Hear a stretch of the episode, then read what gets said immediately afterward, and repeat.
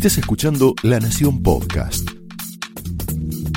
A continuación, Laura Di Marco explora amores y odios de los protagonistas y armadores de la política argentina en La Trama del Poder.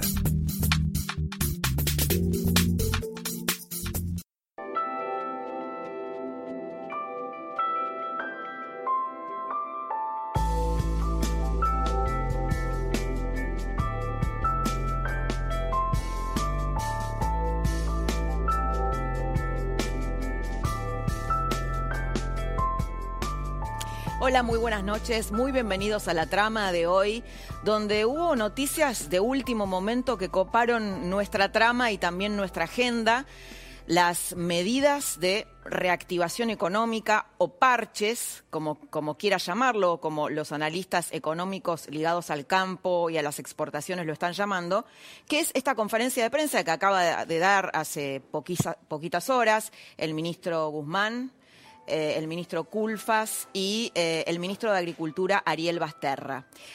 Básicamente, si hacemos una lectura rápida de fondo, una lectura política de lo que pasó hoy a nivel económico, es que el gobierno admite y sincera que eh, tiene pocas reservas, que se está quedando sin reservas, que tiene una necesidad desesperada de dólares, que quiere conseguir esos dólares de los exportadores del sector agroindustrial exportador, porque lo que anunció fueron medidas de rebajas de retenciones para ese sector, para conseguir esos dólares, para aumentar la oferta de esos productos. Eh, y por otro lado, también está admitiendo que el super cepo que anunció hace unos días fracasó y no fue suficiente. Lo que está admitiendo también, o lo que está debajo de esto, es la falta de confianza, la falta de certidumbre dólares hay en la Argentina, no hay en el sistema bancario.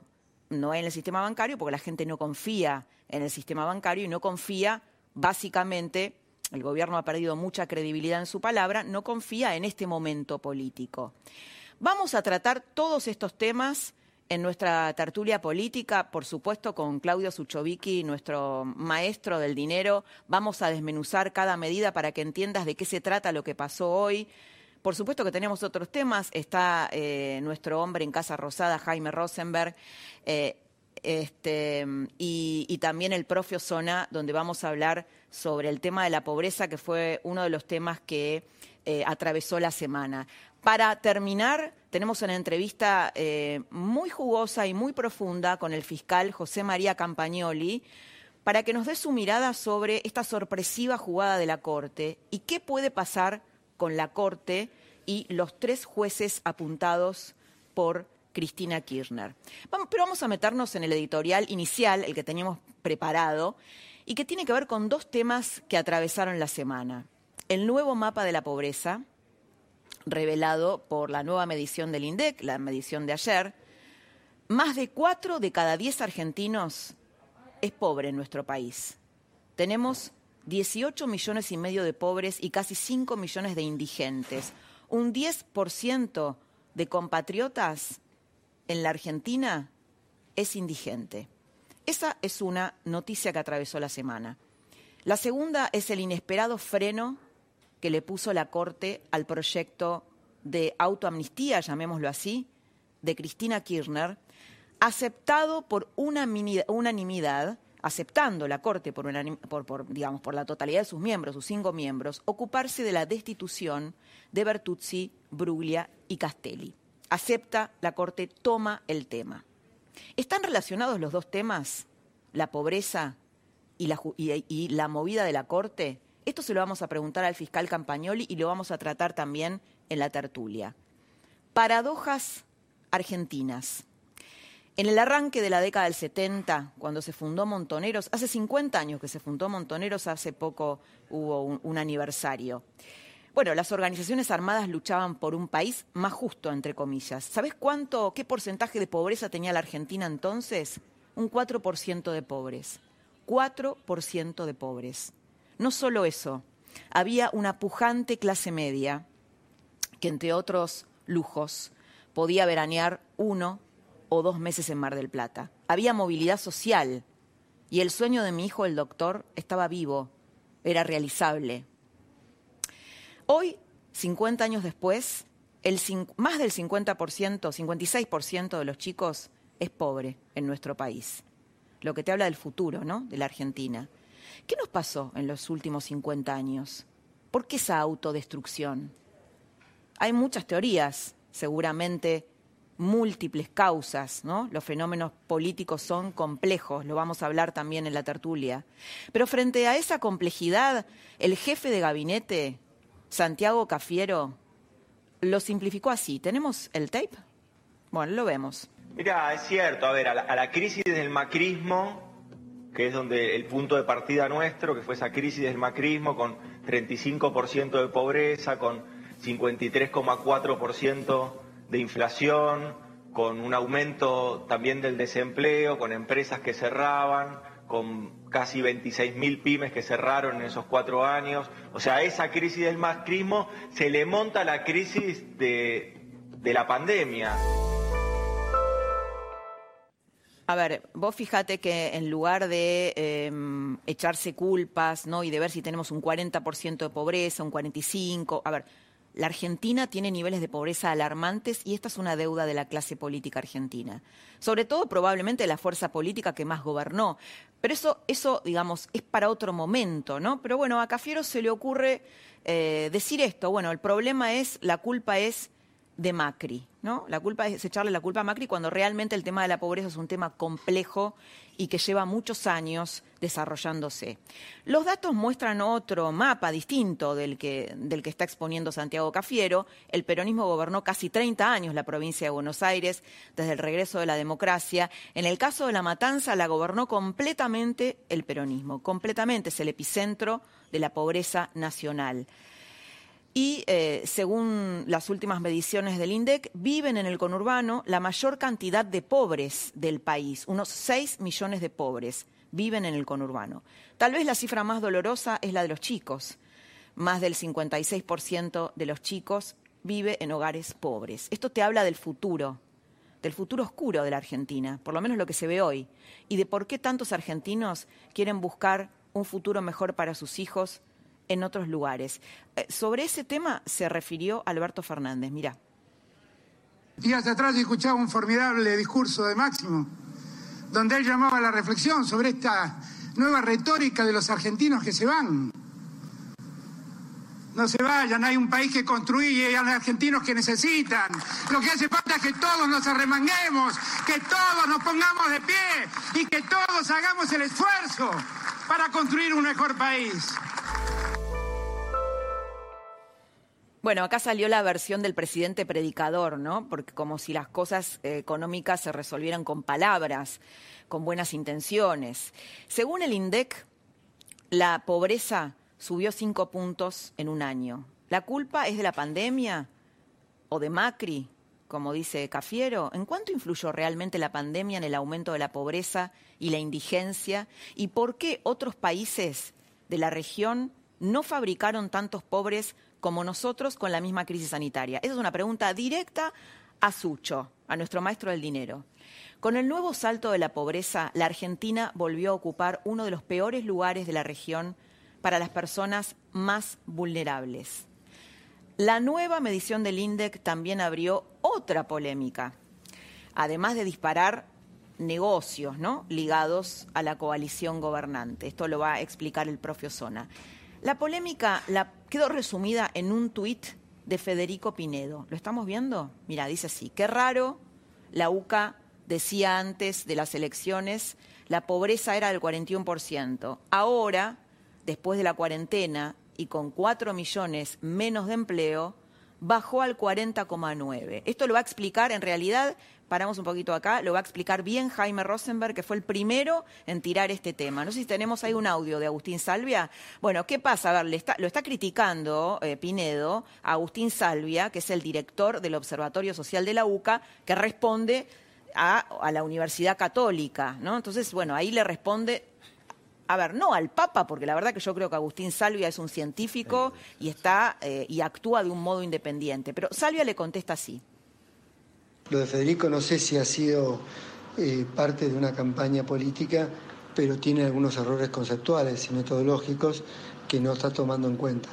por lo menos en principio eh, informarle que la pobreza, eh, de acuerdo a la información oficial, llega al 47,2%, no al 45%.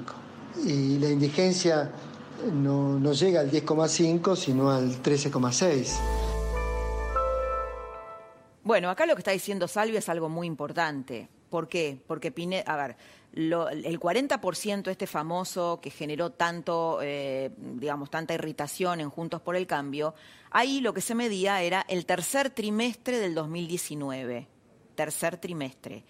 Lo que, lo que está diciendo Salvia es que en realidad en el segundo trimestre de la cuarentena dura la pobreza no es del 40%, eso es el semestre que combinó tres meses normales, entre comillas, enero, febrero y marzo, donde no hubo cuarentena, y tres meses de cuarentena dura. En los últimos tres meses de cuarentena dura, dice Salvia, la pobreza no es del 40%, es del 47% y la indigencia es del 13%. Esto es lo que él dice y siente que hay una campaña política en contra del, del Papa y del peronismo. Bueno.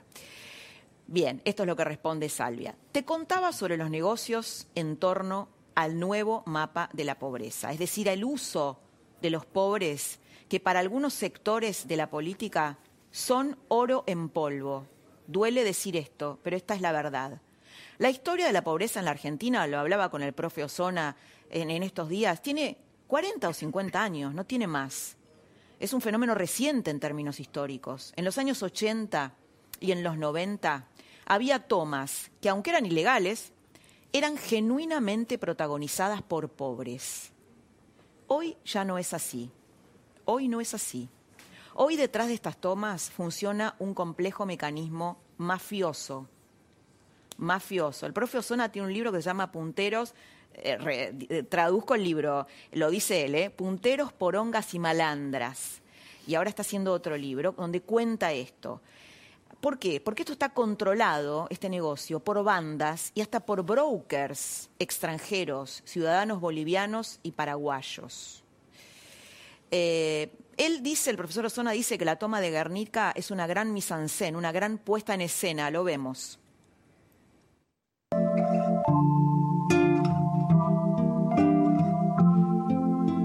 Entendemos que es una cuestión más política que, judicial te, causa, te causa mucha tristeza que el Estado corra el eje y nos, nos quiera criminalizar y judicializar, eh, más teniendo en cuenta de que esto va... Eh, va por otro lado. O sea, creo que la respuesta, la respuesta que nosotros como vecinos y vecinas buscamos es que se nos dé una solución o que se nos acompañe a, a una solución. Estamos abiertos al diálogo desde el día uno. No hay ningún tipo de respuesta más que una represión. Si bien yo hago changuitas, el que trabaja en marido y no, no, con la pandemia no se terminó todo. Vos fíjate que la chica que habla es una chica eh, formada, eh, probablemente no viva en ese asentamiento, eh, bueno, después el profe nos va, nos va a explicar, habla de vecinos y vecinas, tiene una formación política, mm. eh, y después, bueno, se ven otras cosas medio extrañas como un hombre viviendo solo, ¿no? Que en, las villas, en la cultura de los barrios populares, en general la gente vive, eh, bueno, vive en familia, vive en grupo, no, no, no, no existe alguien viviendo solo en un barrio popular. Bueno, hay una, toda una serie de indicios que indican que, que esta toma es un, está hecha por actores, que hay una misa en escena ahí. Después te lo vamos a explicar bien. Después está el negocio del narco con el nuevo mapa de la pobreza. En los barrios populares también crece el aumento, eh, bueno, el aumento de la pobreza y crece el, el narco, ¿no? Hay tomas que se están desplazando hacia zonas rurales de La Plata que están más escondidas. Mira, hay un tuit de Julio Garro, que es el intendente de Juntos por el Cambio, lo vemos ahí, que tiene una discusión con Florencia Saintout, ¿te acordás? La eh, dirigente hiperkirchnerista que había competido por la intendencia, en donde Garro lo que le dice es, ¿cómo, cómo hay que negociar con los, con, los ocupantes? Eh, la toma es ilegal. Además, la gente que se está desplazando a las zonas rurales de La Plata no son de La Plata, las tenemos censadas. Bueno, ¿por qué hay este desplazamiento con el aumento de la pobreza? Bueno, hay un probable objetivo de instalar en zonas rurales de La Plata más protegidas para la vista de los demás, para hacer ahí eh, cocinas, instalar ahí cocinas de pasta base de cocaína. Esto es lo que pasa hoy en la Argentina. Durante esta semana le quitaron una caja millonaria vinculada al manejo de, de tierras a la ministra del área, María Eugenia Bielsa, obviamente la ministra del área de vivienda. ¿Para qué? Bueno, para dársela al ministro Daniel Arroyo. Viste que yo siempre decimos acá, la verdad se esconde en los detalles, ¿no? Esto fue una noticia que pasó medio inadvertida, pero que esta caja se la pasaron a, Daniel Arroyo. ¿Quién es Daniel Arroyo? La Iglesia, la Iglesia Católica. ¿Te acordás de aquella frase reciente o denuncia de Lilita Carrió cuando dijo que el Papa estaba detrás de las tomas? Bueno, te dejo esta pregunta para que te la acuerdes. Tema corte. Te decía que era un tema que había atravesado esta semana. Hoy lo tenemos a Campagnoli para hablar de eso. Esta semana, eh, en forma unánime, la Corte le puso un límite al proyecto de autoamnistía de Cristina Kirchner, aceptando el persaltum, es decir, aceptando tratar el caso de los jueces, eh, Bertuzzi, Bruglia y, Castelli. Eh, bueno, y la pregunta es, te, tenemos un, audio de Andrés Malamud donde, hace un pequeño análisis de esto y es interesante porque Malamud es argentino, pero vive en Europa y tiene una distancia correcta, más desapasionada para mirar esto. Escuchamos a Andrés Malamud. La decisión de la Corte no definió al partido, definió al referí. Los cortesanos decidieron que son ellos los que van a decidir. Y lo hicieron sin avisarle antes al gobierno, que se sorprendió con esta definición. Esto se puede leer de dos maneras. Una es institucional y la otra política. La institucional es que el sistema argentino funciona cuando los jugadores deciden hacerlo funcionar. Hay posibilidad de equilibrio con las instituciones que tenemos. El análisis político es un poco más profundo y significa que los jueces, que son los mejores olfateadores de la política nacional, se dan cuenta de la fragilidad, o mejor dicho, del polvorín en el que está sentada Argentina. Ahora son los jueces los que dan la señal de que hay límites en la política argentina. Hay mucha bronca por debajo. Esa bronca está en cuarentena. Cuando salga se va a expresar. Y en la calle algo se está viendo. Los jueces pusieron el termómetro, sintieron la temperatura y reaccionaron para enfriar. Los jueces pusieron el termómetro, dice Malamud. ¿Es correcto leer esta decisión, la decisión de la Corte, como una derrota política y jurídica de Alberto y Cristina Kirchner? ¿O hay otro modo de ver esto? Esto se lo vamos a preguntar al fiscal Campagnoli. Los cortesanos que se caracterizan por su fina sensibilidad, su fino olfato, como decía eh, recién Malamud, para tomarle la temperatura al poder, ¿detectaron la fragilidad del gobierno y por eso resolvieron en contra de sus intereses? Dicho de otro modo, ¿podrían haber aceptado ocuparse del caso de los jueces destituidos si el gobierno estuviera fuerte? ¿Qué hará la Corte con la decisión de fondo? Este es el tema, ¿no? Que la decisión de fondo será en dos semanas. ¿Seguirán defendiendo a los jueces o se someterán al poder? La trama de esta noche arranca con esta tertulia de lujo con estos señores. ¿Cómo les va? ¿Qué tal? ¿Cómo estás? ¿Cómo andan? Qué día hoy, ¿no? Agitada. Bueno, ¿cómo le va, profesora? ¿Cómo estás? Encantada de tenerlo acá. El señor Claudio Sucho, que nos va a explicar todas las medidas económicas que han sucedido hoy, más otras cosas, el maestro del dinero. Y nuestro Pink, eh, Mr. Pink, House, Mr. nuestro hombre, nuestro hombre en Casa Rosada. Bueno, bueno tenemos gracias. esto, este, este vino tinto de la tertulia para poder eh, amenizar un poquito los haroldos Vinos finos con Ángel, los Haroldos State. Mucho más de lo que esperás. Mira.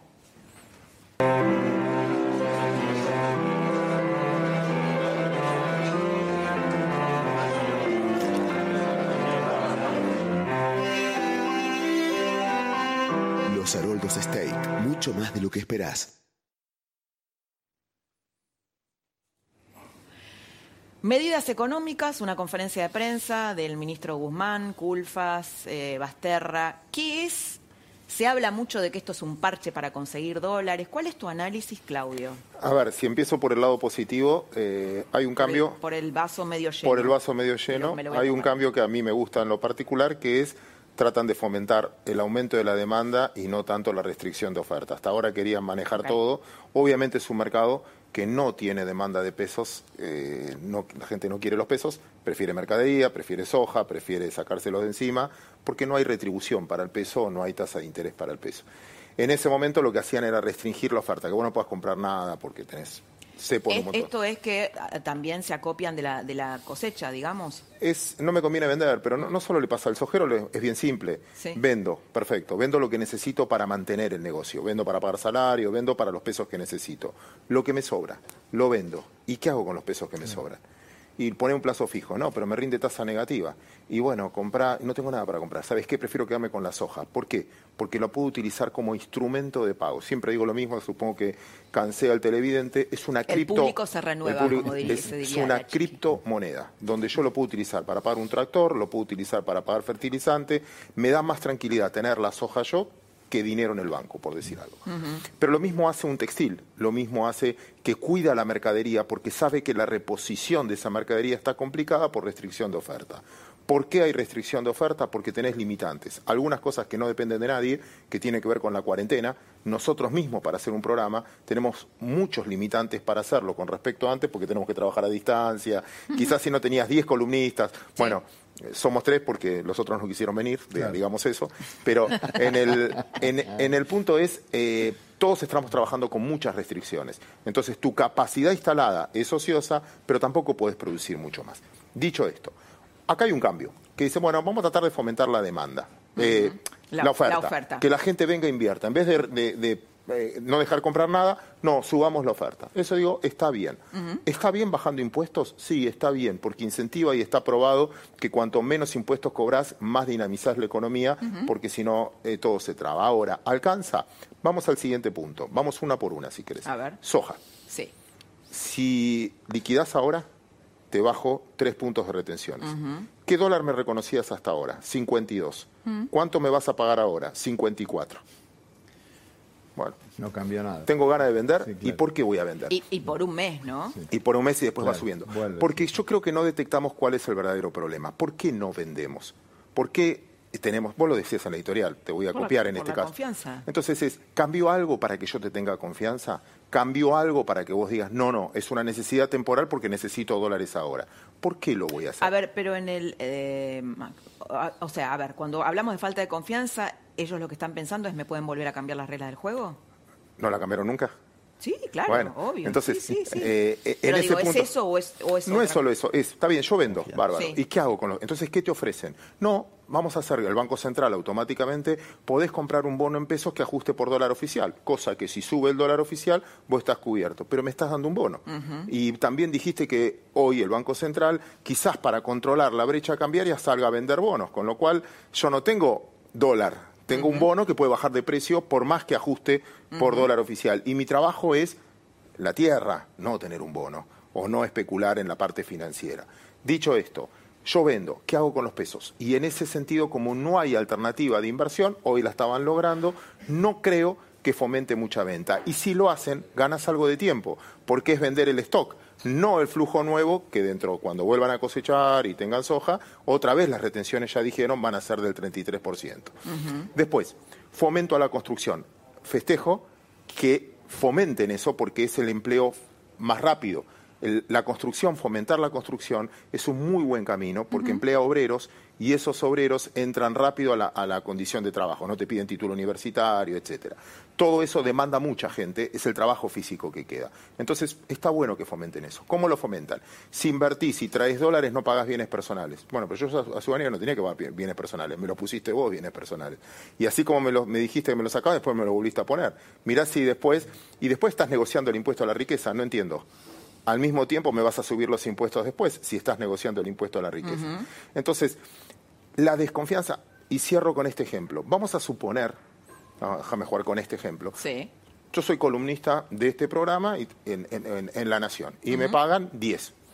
De repente vos ves la planilla y decís, Claudio, no interesa el tema que estás hablando, realmente no interesa, así que voy a prescindir de tu columna. Y yo te digo, bueno, está bien, te cobro 9 no es el precio el problema, es que no mide la columna. Esto es lo mismo. No estamos hablando que si el dólar es 52, 54, me cobras 3 o me cobras... No estamos discutiendo precio. Estamos discutiendo si entro, ¿puedo salir después? No. O no está claro ese panorama. Y el mismo gobierno, en el mismo gobierno, tenés, escuchás, del mismo gobierno, dos campanas completamente distintas. Desde lo político que me meto y te la dejo picando ahí, de decir, mm. che, Venezuela es esto, el otro, de la misma gente, entonces decís, pará, es como que... En distintas áreas, no solamente en Venezuela, con la seguridad. o, en, economía. O en economía. les propongo, lo tenemos a Jorge Chemes de la Confederación de Rurales Argentinas, de la Mesa de Enlace. No estuvo hoy. Eh, no estuvo. Lo tenemos, no estuvo hoy. Bueno, a ver, le vamos a preguntar por qué no estuvo hoy. Así es. Eh, Jorge Chemes, ¿nos escucha? ¿Qué tal? Buenas noches, buenas noches Laura, buenas noches a todos. Buenas. Un gusto verlos. Bueno, no, me, recién decía Jaime, bueno, hoy no, hoy no estuvo en el anuncio, ¿por qué? No estuvimos por dos causas.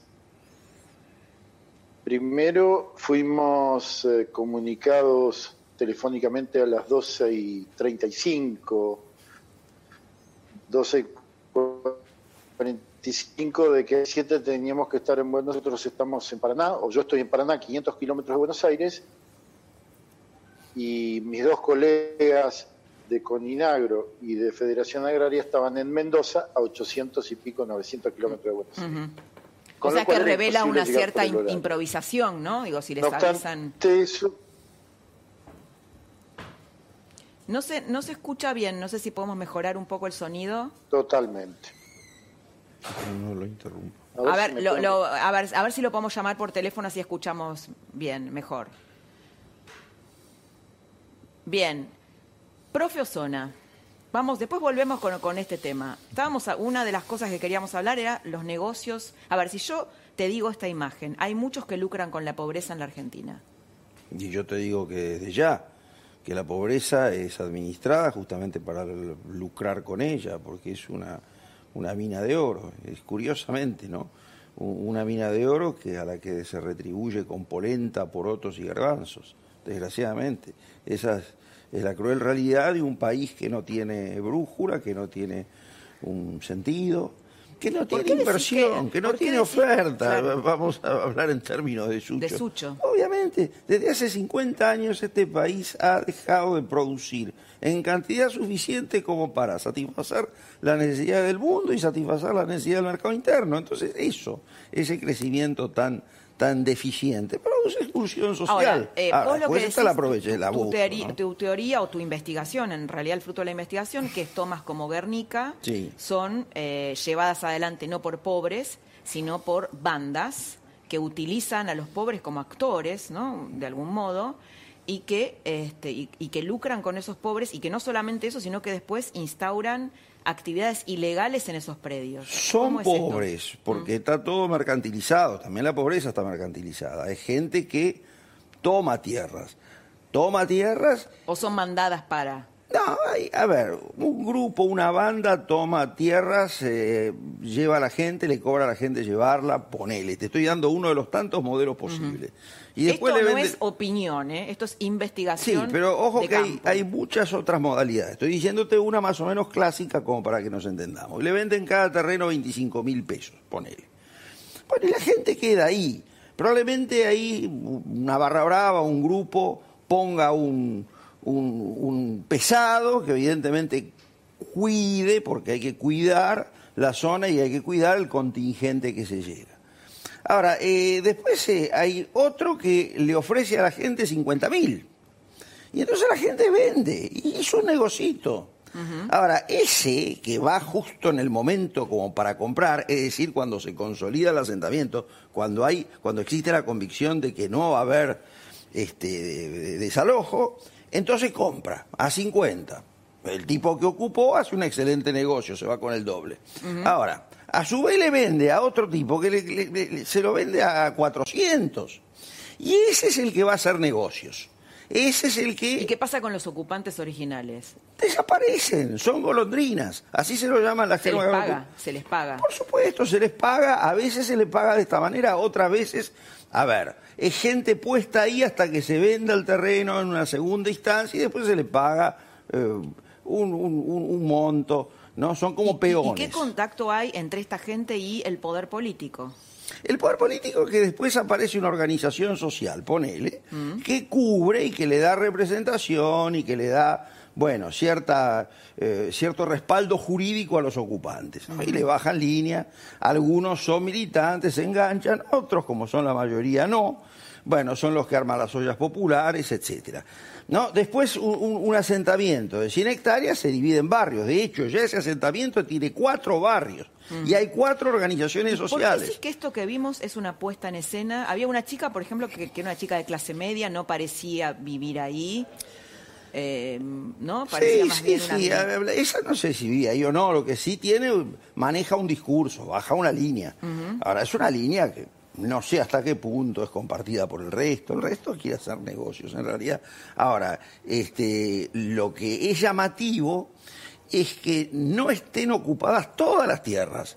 Es decir, si vos te pones a ver un poco esa imagen, hay, digamos... Claro, si ves con detalle ese producto... En ocupación masiva, automáticamente se lotea y en el, en, el acto, a las, a las 48 horas, tenés todo ocupado. Y no es el caso. lo, que se demuestra, lo que demuestra que ahí hay algún tipo de tensión política entre distintos grupos por ver quién toma y quién no. Es decir, ahí hay una situación... Cortito el tema narco, contame, lo de, lo de, lo de en las zonas rurales de La Plata. El que termina comprando, el, eh, hay como... ¿Por qué hay este desplazamiento, esto, que, esto, este, esta, digamos, disputa entre Saint-Out y Bueno, eso es una cosa que se nota en algunos barrios eh, picantes, fuertes, eh, donde está probado que hay narcoproducción y que esa narcoproducción está siendo llevada a determinadas zonas rurales de La Plata. Es decir, a las quintas, a donde se practica la horticultura.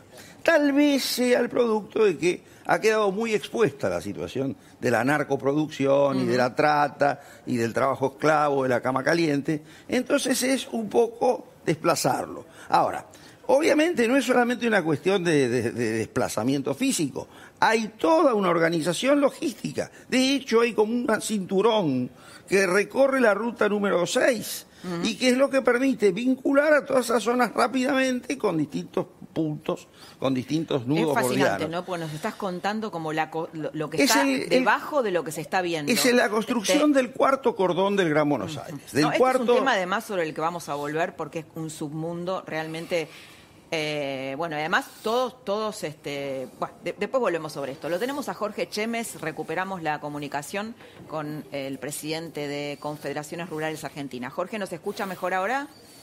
Sí, perfecto, ahora sí. Bueno, muy bien. Entonces nos decía que nos habían llamado eh, para el acto al mediodía y que cada uno vivía en Mendoza, otro estaba en Paraná, que era difícil llegar. Un poco improvisado entonces. Sí, realmente le diría que muy desprolija la organización, con lo cual eh, lamentablemente estas distancias no nos permitían viajar en el tiempo que necesitábamos. No obstante eso, eh, tampoco había una agenda clara de cuáles eran los temas a tratar, si iba a ser una reunión, si iban a hacer anuncios. Desde ya que teníamos eh, algún, algún comentario de los temas que se podían llegar a tocar, eh, nosotros consideramos que si bien se iba a llevar adelante, no era una medida que podría, podría o podría lograr el objetivo que está planteando, que se está planteando desde el gobierno. ¿Por qué? Todos eh, porque consideramos eh, que están equivocados en su objetivo. Los, los montos o los porcentajes en que se van a reducir las retenciones eh, no van a motivar al productor que tenga algo de grano. Muy por el contrario, si no hay medidas que se complementen, que generen claridad y sobre todo confianza, si no existe ese paquete de medidas, el productor va a retener el grano porque se siente mucho más seguro ante un país que económicamente está tan inestable y con tantas marchas y vueltas y, venidas como el que estamos teniendo. Claro, parece, parece difícil eh, en realidad generar una medida que restituya algo que es un sentimiento y que es la confianza, ¿no? Efectivamente, además el productor es la única moneda de cambio que tiene es el grano. Fíjese que de esa manera conserva el poder adquisitivo para poder hacer frente a las inversiones de la próxima cosecha, con lo cual el sistema de canje en el cual usted entrega grano por los insumos hace que esté cubierto. Bueno, es una herramienta financiera fundamental en, un, en un país o en un momento donde no tenemos eh, créditos, donde no tenemos asistencia financiera y donde realmente hoy el productor hace malabarismos Mm. para poder financiar las inversiones que se necesitan para la gente. Jorge Chemes, muchas gracias por habernos dado su punto de vista y por habernos contado esto que sucedió hoy. Así que, bueno, nos dio información de último momento. Muchas gracias. Muchas gracias a ustedes, muy amables. Hasta siempre. Jaime, Sí, señora. eh, ya habías contado vos en una nota en La Nación que esto se venía, ¿no? El tema de la baja en las retenciones de soja. Sí. ¿Cómo se generó? ¿Cómo se Estuvo, gestó? estuvo un poco. Hay dos planos acá. La, la pelea con, con la mesa de enlace, donde el gobierno está claramente eligiendo otros interlocutores y no a la mesa de enlace. Está eligiendo a los exportadores.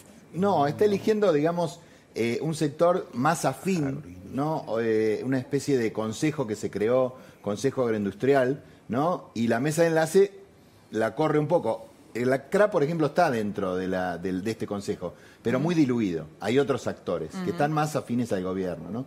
Este es un tema. Por otro lado, lo de las retenciones, lo que decía Chemes, eh, tuvieron circulando, sobre todo Sergio Massa estuvo consultando muchos economistas para ver qué hacer, ¿no? Y algunos de ellos le decían, baja a cero las retenciones, no las baje de 33 a 30, porque, bueno, todo lo que dicen ustedes, no cambia mucho de 33 a 30. Eh, se consultó a distintos, a distintos especialistas, todos le decían eh, cosas, algunos un poquito más extremas, otros no. Bueno, Guzmán optó por cierta cuestión un poquito más, no quemar todas las naves, ¿no? Es hacer una- unas eh, modificaciones que van en el sentido de tratar de, generar dólares por este lado, por el lado de, la, de, la, de, las, de las charlas todavía subterráneas con China para ver si puede venir algunos miles de millones de dólares de China. Pero bueno, se optó por una, me parece una salida intermedia. No se animaron hacer algo tan extremo lo que, algunos, que lo que algunos economistas recomendaban. Bien, tenemos un informe que armamos para la trama sobre, a partir bueno, de estos nuevos números, este nuevo mapa de la pobreza, eh, un informe sobre, sobre este tema. Lo queremos compartir con ustedes.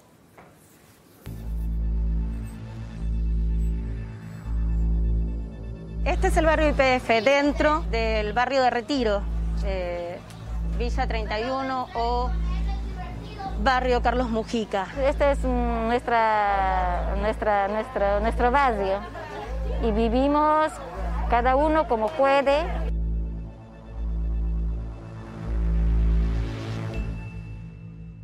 La pobreza histórica de Argentina tiene tres causas. Uno es el tema de vivienda, no tener piso de material, no tener servicios básicos. Segundo, el tema educativo. La mitad de los jóvenes no terminan la escuela secundaria. Y el tercero, el tema del trabajo. Eh, tenemos 40% del sector informal, una parte importante de la gente que está fuera del mundo de las changas, con dificultades.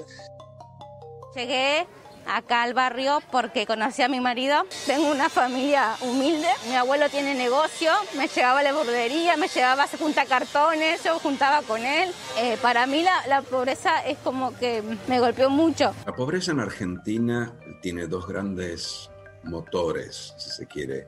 Eh, el primero y fundamental, y es el que explica gran parte de las subas y bajas, tiene que ver no tanto con la inflación, sino con el empleo. Entonces, cuando sube el desempleo, sube la pobreza, y cuando baja el desempleo, baja la pobreza. Luego está el otro motor que tiene que ver con la inflación. La mayoría de las vecinas y vecinos trabajan en construcción y en servicio doméstico. Veo que llega, que llega gente nueva, muchos eh, de países de afuera. Esa clase media de ingresos es muy frágil porque no bien caen los ingresos, esa clase media, presunta clase media, se vuelve nuevamente pobre porque no tiene ahorros.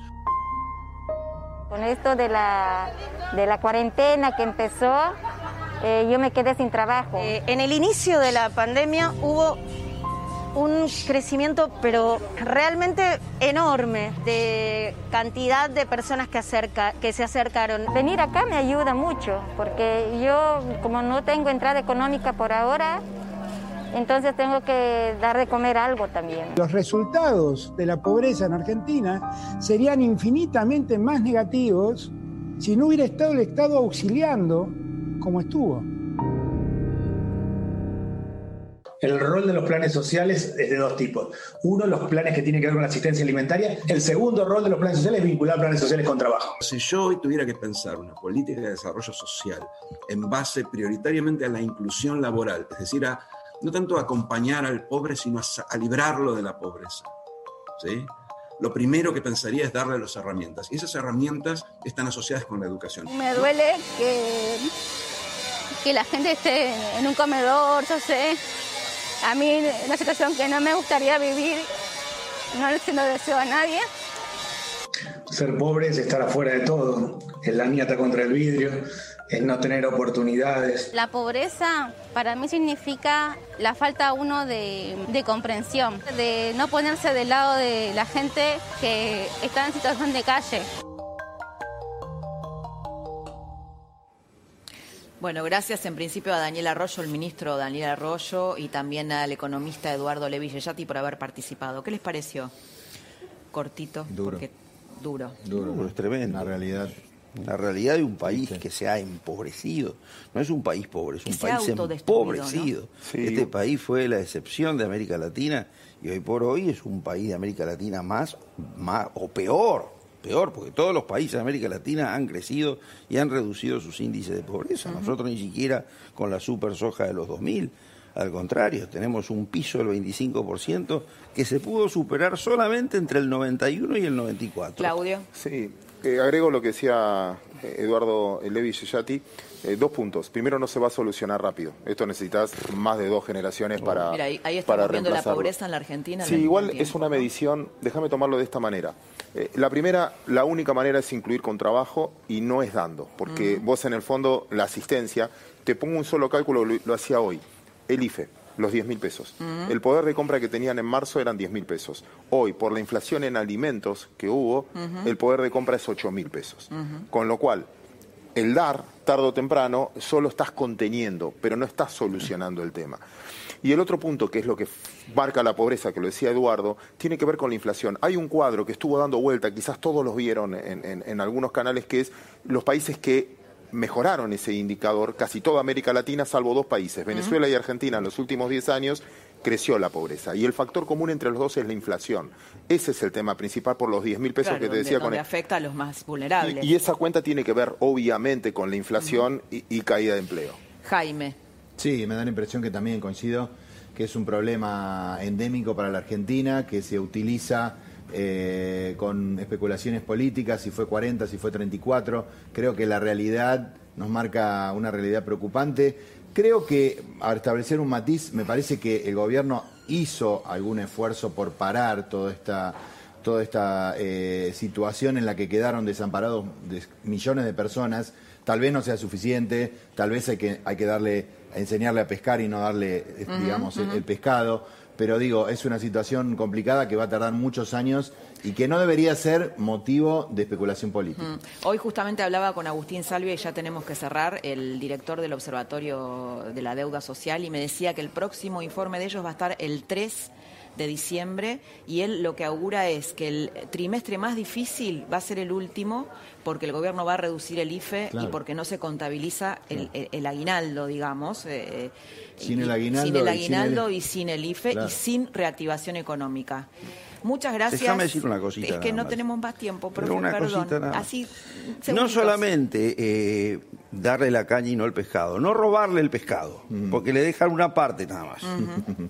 Profe Osona, muchas gracias. Claudio Sucho, eh, Gracias. señor Rosenberg, nuestro, Gracias. nuestro señor en Casa Rosada. Nosotros vamos y volvemos con un mano a mano imperdible con el fiscal Campagnoli hablando de justicia y del tema de la Corte.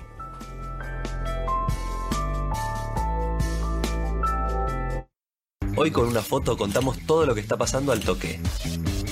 Acá en el banco, abriendo una cuenta al toque en Banco Patagonia. ¿Me lo dejo? Ok, clarísimo. Acá, trabajando en casa. ¿Qué trabajo a la casa? Por empezar una peli. Por empezar una serie. En clase de guitarra. Guitarreando en clase. Con una foto al toque, también puedes abrir tu cuenta en Banco Patagonia. 100% online y 100% bonificada desde tu celu. Sacala al toque.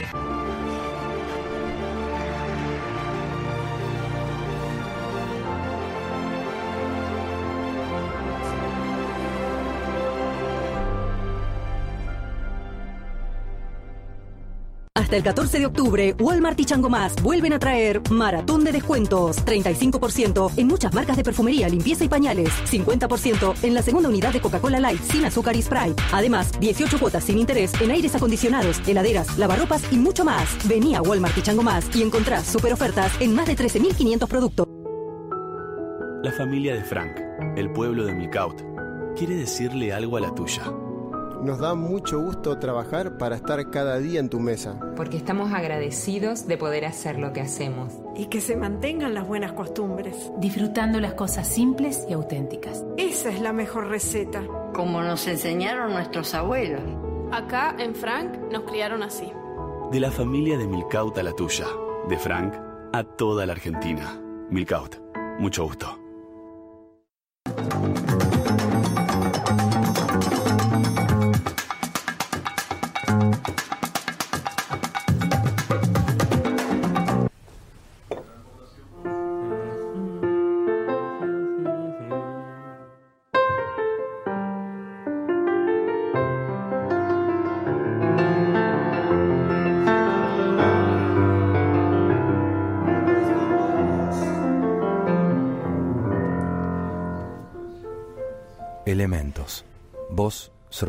A vos.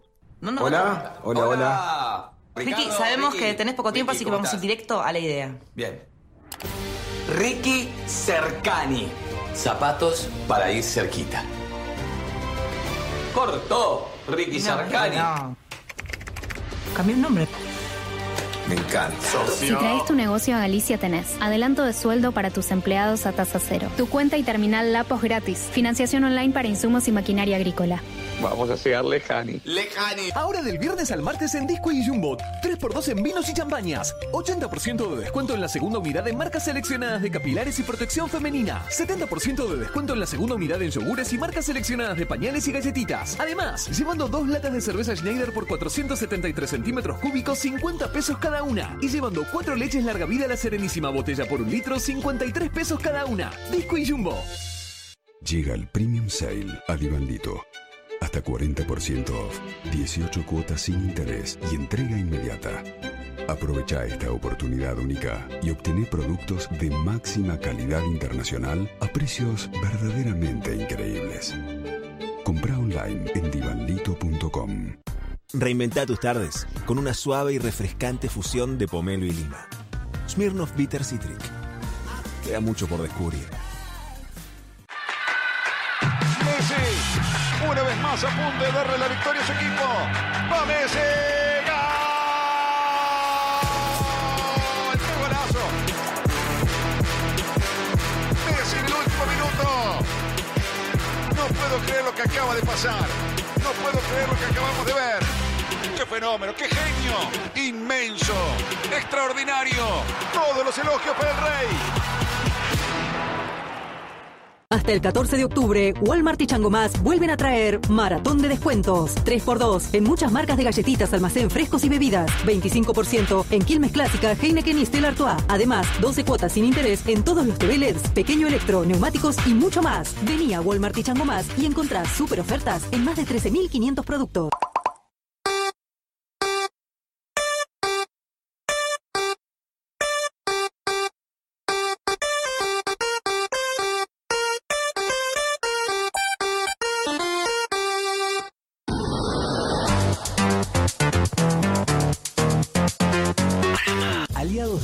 Presenta crema para cocinar La Serenísima. Una crema que realza tus platos con la calidad y frescura única de La Serenísima. Por su sabor y textura salsea mucho mejor cubriendo todas tus comidas. Crema para cocinar La Serenísima. El aliado de tu cocina. Trabajar por un futuro sustentable es ser parte de él. Con nuestras líneas GNC y GNL somos protagonistas de la evolución del transporte de cargas en el país para lograr un impacto positivo sobre tu negocio y el medio ambiente. Y ve con Natural Power.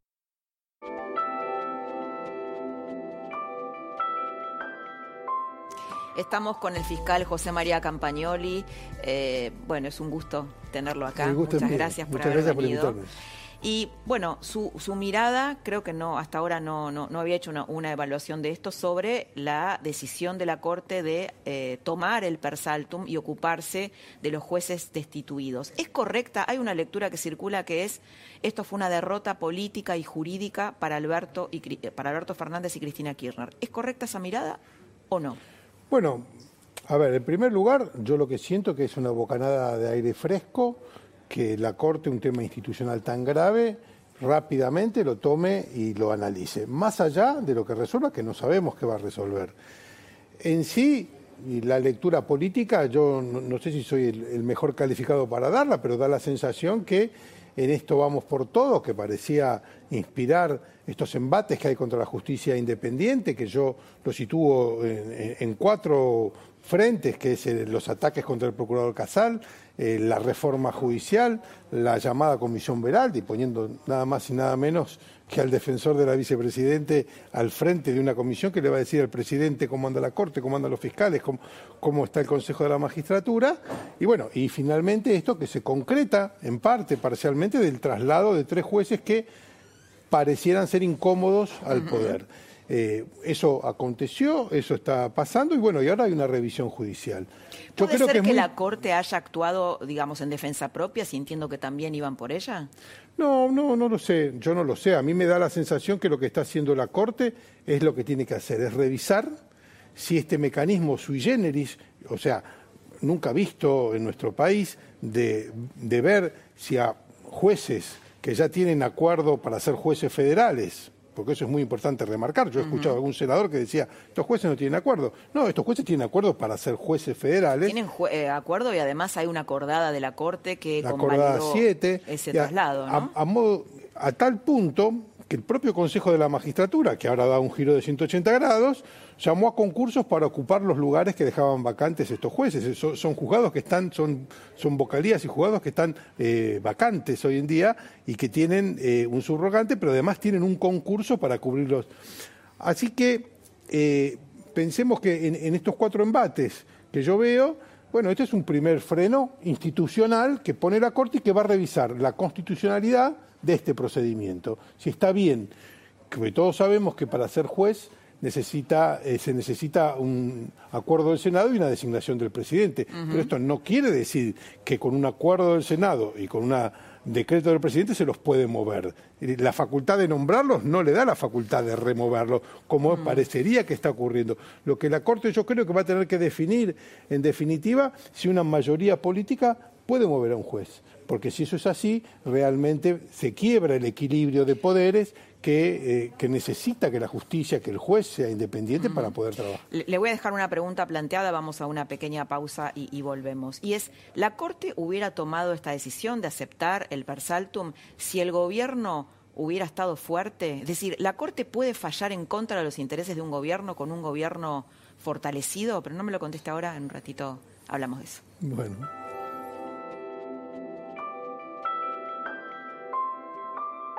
Una foto, contamos todo lo que está pasando al toque. Acá en el banco, abriendo una cuenta al toque en Banco Patagonia. ¿Me lo dejo? Ok, clarísimo. Acá, trabajando en casa. ¿Qué trabajo a la casa? Por empezar una peli. Por empezar una serie. En clase de guitarra. Guitarreando en clase. Con una foto al toque, también puedes abrir tu cuenta en Banco Patagonia. 100% online y 100% bonificada desde tu celu. Sácala al toque. Hace 15 años nacían las gemelas. Son lo más importante de mi vida. Hace 15 años arranqué la empresa. Empecé de poquito, pero fuimos creciendo. 2005, qué buenas vacaciones. Oh, qué divertido. La carreta, campeones 2005. Hace 15 años nos casamos. Una fiesta tremenda. Todos tenemos una historia. Gracias a vos, nosotros estamos escribiendo la nuestra hace 15 años en el país. RIMAX, mucho más que mudarte.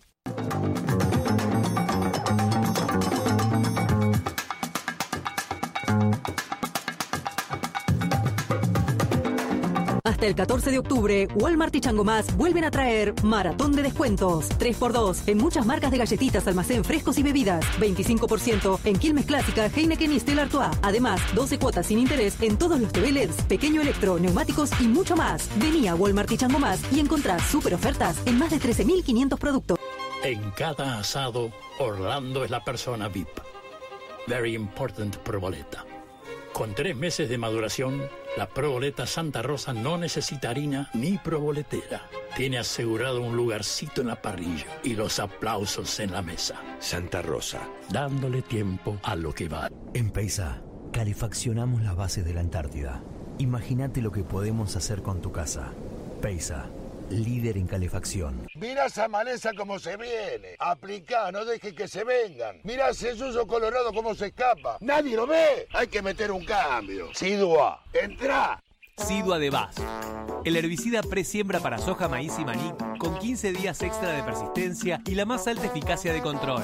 Sidua, el cambio para ganarle a las malezas. Muy bien, Sidua. Vaz, we create chemicals. Ahora del viernes al martes en Disco y Jumbo. 3x2 en vinos y champañas. 80% de descuento en la segunda unidad en marcas seleccionadas de capilares y protección femenina. 70% de descuento en la segunda unidad en yogures y marcas seleccionadas de pañales y galletitas. Además, llevando dos latas de cerveza Schneider por 473 centímetros cúbicos, 50 pesos cada una. Y llevando cuatro leches larga vida la Serenísima botella por un litro, 53 pesos cada una. Disco y Jumbo.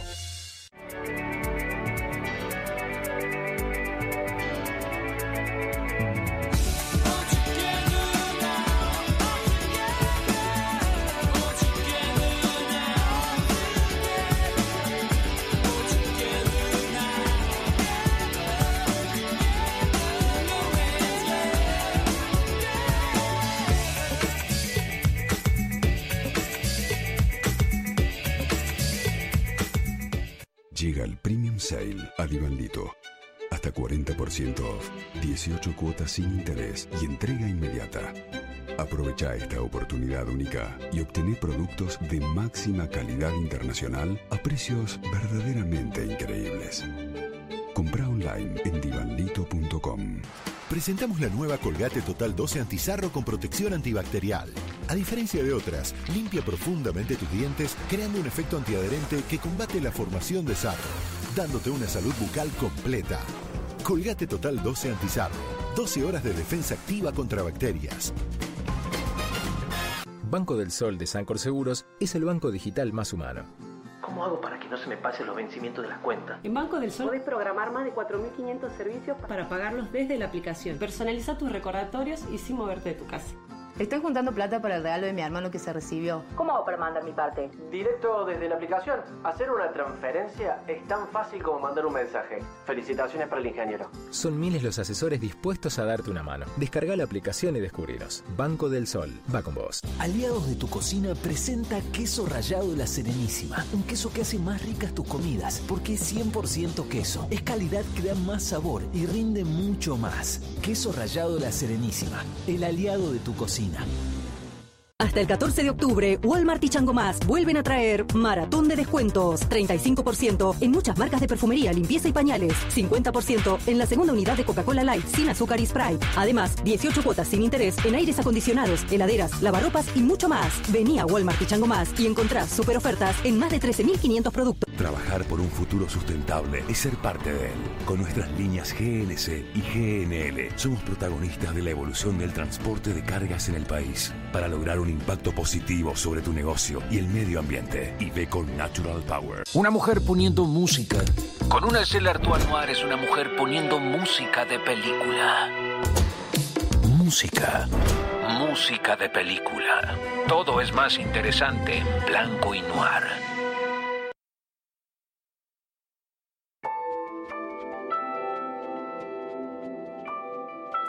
Volvemos con el fiscal Campagnoli, últimos minutitos de la trama y había quedado planteada una pregunta. ¿La Corte hubiera tomado, hubiera fallado en contra de los intereses de un gobierno que está fuerte? Yo creo que sí, yo, yo tengo la esperanza, por ahí soy un poco este, positivo Yo creo que la Corte cumple un rol institucional muy importante. Tampoco creo que este sea un gobierno débil, todo lo contrario. Me parece que el gobierno coordinó perfectamente el Poder Ejecutivo con el Senado, con el Consejo de la Magistratura para tener un logro semejante como fue correr en, un término récord a tres jueces que le molestaban. Bueno, ahora por suerte existe todavía un Poder Judicial que, que está encaramado en esta Corte que va a revisar si eso está bien o si está mal.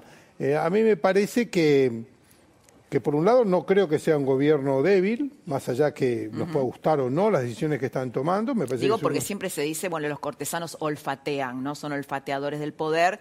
Tal vez están pensando que el kirchnerismo puede perder las elecciones el año que viene. Bueno, yo la verdad que no lo sé. A mí me da la sensación que la Corte está frente a una cuestión de gravedad institucional como es esto, esta situación de tres jueces federales que son este, movidos por, una mayoría política, cuando el procedimiento es otro, porque acá no estamos hablando de tres jueces que se busca eh, correr de su despacho por mal desempeño, para lo cual se requeriría un juicio político. Acá estamos hablando de, en el caso del doctor Castelli, de un juez a quien se lo quiere sacar por lo que pudiese llegar a ser en, las eventuales audiencias o juicios que tiene que comprometen, en algún caso, a la, a la vicepresidente. Así que este, me parece que la Corte está actuando, cumpliendo su rol de, revisar la constitucionalidad de actos, este, en este caso, que hace el Ejecutivo, y que es un freno, como está previsto el sistema republicano, que muchas veces vemos que no funciona, pero que algunas veces sí, y por eso digo que esto es una bocanada de aire fresco para este momento un poco oscuro de institucionalidad al que asistimos. Bueno. Muchas gracias por haber estado esta noche. Nosotros, gracias al fiscal José María Campagnoli, nosotros nos despedimos, le damos, eh, le, damos el pase a Carola Gil con lo que el día se llevó y nos reencontramos aquí en La Nación Más el próximo, la próxima semana, el jueves a las 10 de la noche. Que tengas una excelente semana. Chao.